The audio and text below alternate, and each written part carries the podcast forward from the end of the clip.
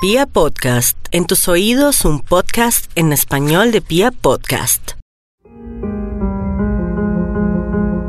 Hace 71 años que los sueños del plantel del equipo italiano que acumuló 6 años seguidos sin perder de local se apagaron.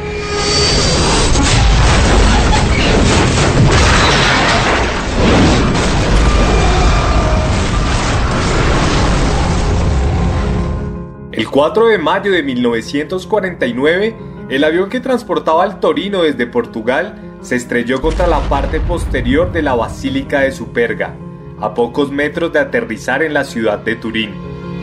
El equipo granate venía de anotar 125 goles en sus últimos 40 partidos y ganar cuatro títulos consecutivos de la Serie A. Il 16 maggio del 1947 l'Italia, la nazionale italiana, ha giocato a Torino contro l'Ungheria. Dieci giocatori erano il Torino. Il portiere era Sentimenti quarto della Juventus. Dal 2 all'11 Ballarin Maroso, Grezza, Rigamonti, Castigliano, Menti, Loic, Gabetto, Mazzola, Ferraris. Il grande Torino in campo con la maglia azzurra. Sin embargo, esa tarde, después de participar de un amistoso contra el Benfica, la poca visibilidad llevó a que el piloto del avión no se percatara de la ubicación de la basílica y por eso colisionó directamente.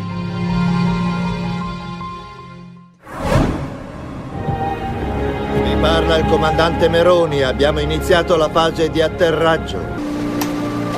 Ielce, Ielce, controllare gli strumenti di bordo. Controllo altimetro. Eseguito, comandante, tutto regolare. Altitudine 2000 metri.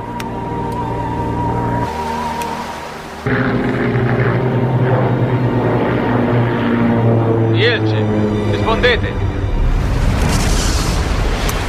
Ielce, qual è la vostra altitudine? Rispondete. Ielce, rispondete. Ielce, rispondete. Ielce, rispondete. Todos los jugadores que iban en el vuelo fallecieron. El único sobreviviente de aquella generación dorada del Torino fue el lateral Sauro Tomá, quien por una lesión no viajó a Portugal. Tomá murió en el 2018 y afirmó agónicamente que había vivido como alguien condenado a sobrevivir mientras sus hermanos perecieron.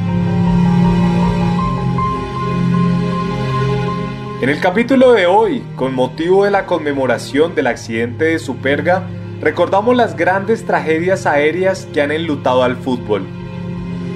Con ustedes, Legado Eterno. Bienvenidos.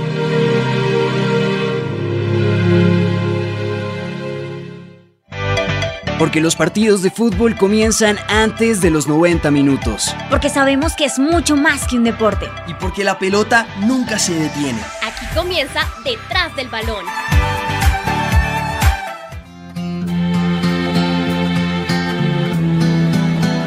El 6 de febrero de 1958, el Manchester United empató 3-3 con el Estrella Roja de Belgrado y se clasificó a las semifinales de la Copa de Europa. Sin embargo, esa misma tarde el vuelo 609 de British Airways, que los traería de vuelta a Manchester, se vio obligado a hacer una parada para recargar combustible en la ciudad de Múnich.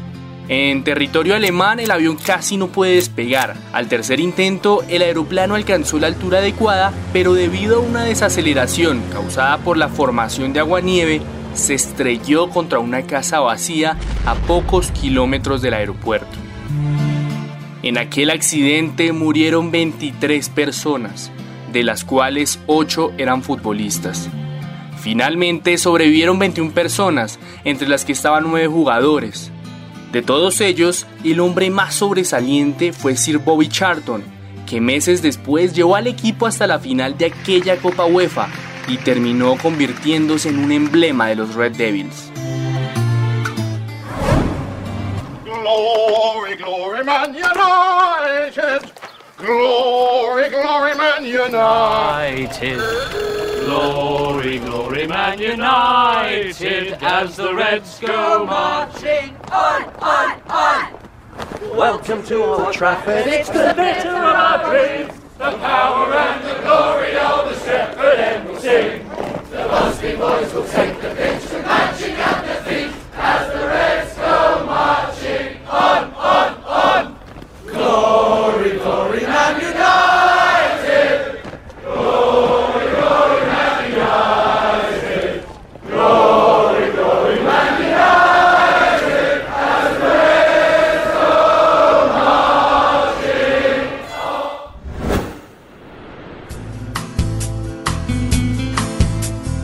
El 3 de abril de 1961 el plantel del equipo chileno Green Cross se dividió en dos para su regreso a la ciudad de Santiago, tras perder 1 a 0 contra el conjunto de Osorno.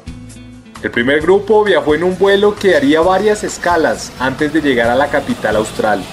A la medianoche, el avión que transportó al segundo grupo se estrelló contra el cerro Las Lástimas, en la región del Maule. 24 personas fallecieron en ese accidente. Así Latinoamérica viviría por primera vez un accidente aéreo, en el que el mundo del fútbol sería el gran afectado. Restos del fuselaje de un Douglas DC-3, desaparecido desde hace 54 años. Los sandinistas llevaban cuatro días en la montaña y ubicaron sus restos por casualidad. Fue un momento muy sobrecogedor y se sentían sensaciones eh, de todo tipo, eh, sentimientos encontrados eh, y, y también se podía sentir la energía potente del lugar, se podía mm, respirar el dolor. Ahora tampoco se revelará el lugar exacto del accidente. Vemos que, que- que estos lugares son tomados como muchas veces como trofeos, entonces esto se, se da para que, para que la gente extraiga cosas, para que se lleve recuerdos y en definitiva se produzca una profanación del lugar.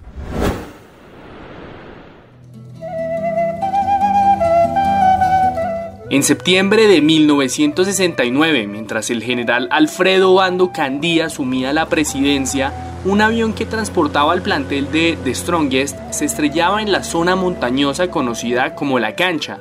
Esa tarde fallecieron 74 personas, entre las cuales estaba cerca del 90% del plantel del equipo boliviano.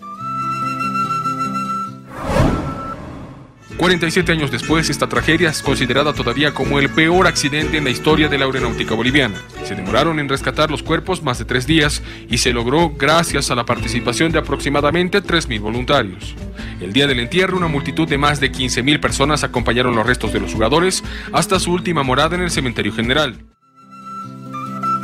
Rolando el Perro Vargas fue uno de los jugadores que sobrevivió a la conocida tragedia de Biloco por no estar en el avión y en 1977 se convirtió en el primer entrenador en sacar campeón al Strongest del torneo nacional. Pero bueno, para nosotros es una gran satisfacción haber conseguido ese título porque fue muy duro, muy duro, porque por la calidad de los rivales también, ¿no? Bolívar, Blooming, Oriente, Wisterman. Así que bueno, nos queda la satisfacción de que fuimos el primer campeón de la liga. Es que recién empezaba la liga y fue una revolución en el fútbol nacional.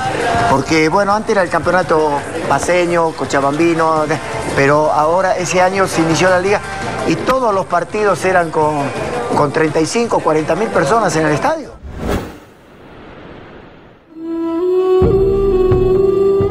En 1987, el Alianza Lima, equipo peruano, era el conjunto que lideraba el torneo nacional. En las últimas jornadas de ese año, el 7 de diciembre, el equipo venció al Deportivo Pucallpa 1 a 0 de visitante. Al día siguiente, el conjunto aurinegro viajaba en un charter rumbo a la ciudad de Lima, cuando, a escasos kilómetros del aeropuerto, el aeroplano se precipitó al mar y terminó cayendo. El único sobreviviente de aquel fatídico vuelo fue el piloto Edilberto Villar Molina. Esa noche 17 jugadores del equipo del pueblo fallecieron. Ni el piloto Edilberto Villar, ni el copiloto Fernando Morales Tapueto se percataron de lo que indicaba el altímetro. Ninguno se dio cuenta de que en medio de la noche el avión había descendido constante y peligrosamente. En ese instante, el copiloto del Fokker decidió escapar y salvar su vida. El copiloto entregó bruscamente el mando del avión al piloto. Acto seguido, desplaza su asiento hacia atrás. Se desamarra de su asiento, se saca los audífonos y abandona la cabina de pilotos. El piloto, dentro de su sorpresa, toma los controles de vuelo, nivela ligeramente las alas e impacta. Edilberto Villar no era consciente de que estaba tan cerca del mar.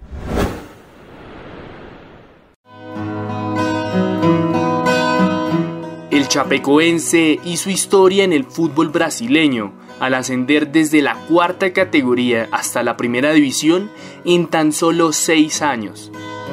En 2015, el Chapé llegó hasta cuartos de final de la Copa Sudamericana y en 2016 estaba listo para disputar el 28 de noviembre la final contra Atlético Nacional en Medellín. Cauterucho con el centro. Quedó apoyando y está. Salvó Danilo. Creo que Angeleri se lo perdió. Creo que Angeleri se lo perdió. Colochini que le da. Salva Neto. En el revoleo me parece que fue Angeleri que se acaba de perder la clasificación. No se puede creer, la encontró el arquero. Sí, Angeleri. No se puede creer. Y Chapecoense va a la final, todavía no termina, pero va a ir a la final. Es increíble lo que acaba de perderse Marcos Angeleri cuando va a terminar el partido. En cuanto saque, terminó el partido. Señoras y señores, lo tuvo Angeleri, quien fue el mejor de San Lorenzo. Danilo la encontró, lo van a abrazar como si hubiese tapado el penal de la definición porque es cierto, en definitiva, el arquero encontró la pelota que era de clasificación para San Lorenzo. Allí van todos con Danilo. Sin embargo, el vuelo que transportaba a la delegación brasileña se estrelló en la colina de Cerro Gordo en Antioquia, a cinco minutos del aeropuerto de Río Negro. 11 a 30 minutos de la noche, mucha atención que tenemos información de última hora.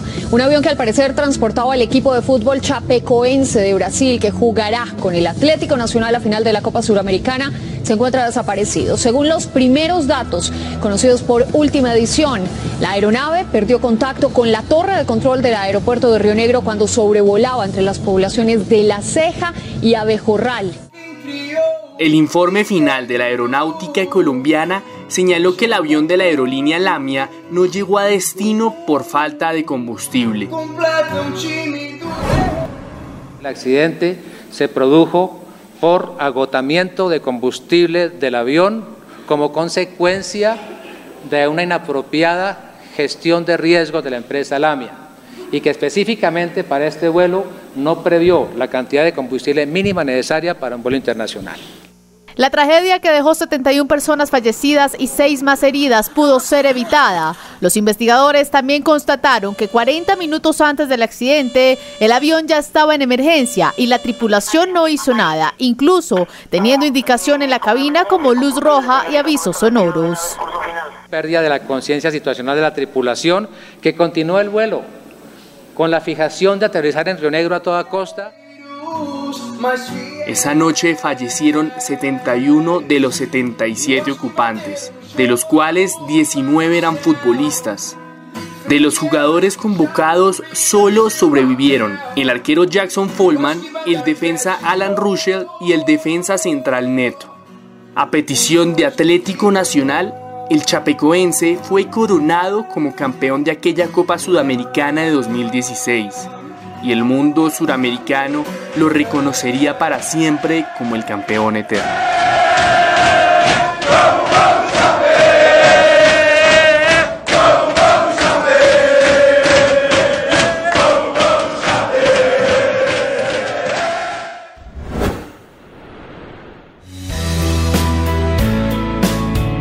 La última gran tragedia aérea que ha enlutado al deporte rey fue la que cobró la vida del futbolista Emiliano Sala.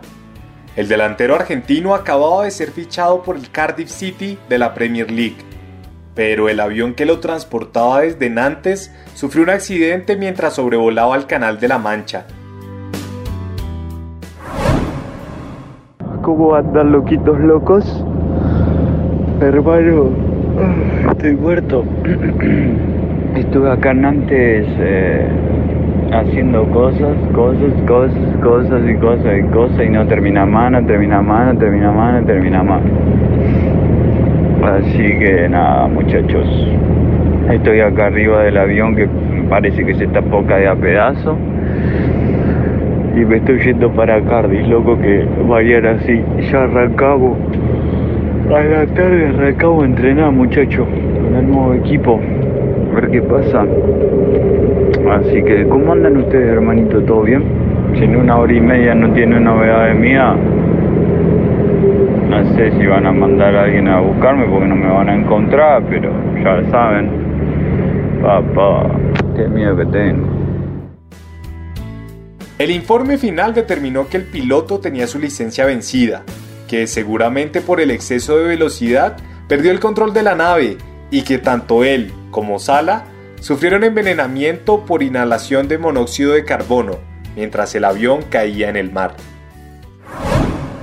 Un aviso formal, como recién explicaba bien Ale Casar de la policía de Dorset, finalmente eh, han identificado el cuerpo que con dignidad han logrado sacar del avión en el día de hoy, según palabras de eh, los propios rescatistas, em, que lo encontraron a 67,7 metros de profundidad en el Canal de la Mancha y han identificado que es el de Emiliano Sala. Exactamente, es el resultado de la prueba forense que se hizo desde las 9 de la mañana, que el cuerpo arribó al puerto de Portland.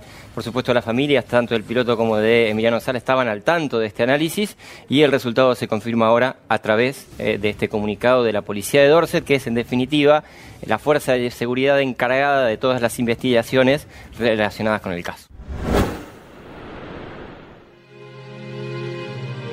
Además de las mencionadas, han ocurrido en el último siglo varias tragedias aéreas que se han sumado a esta infortunada lista.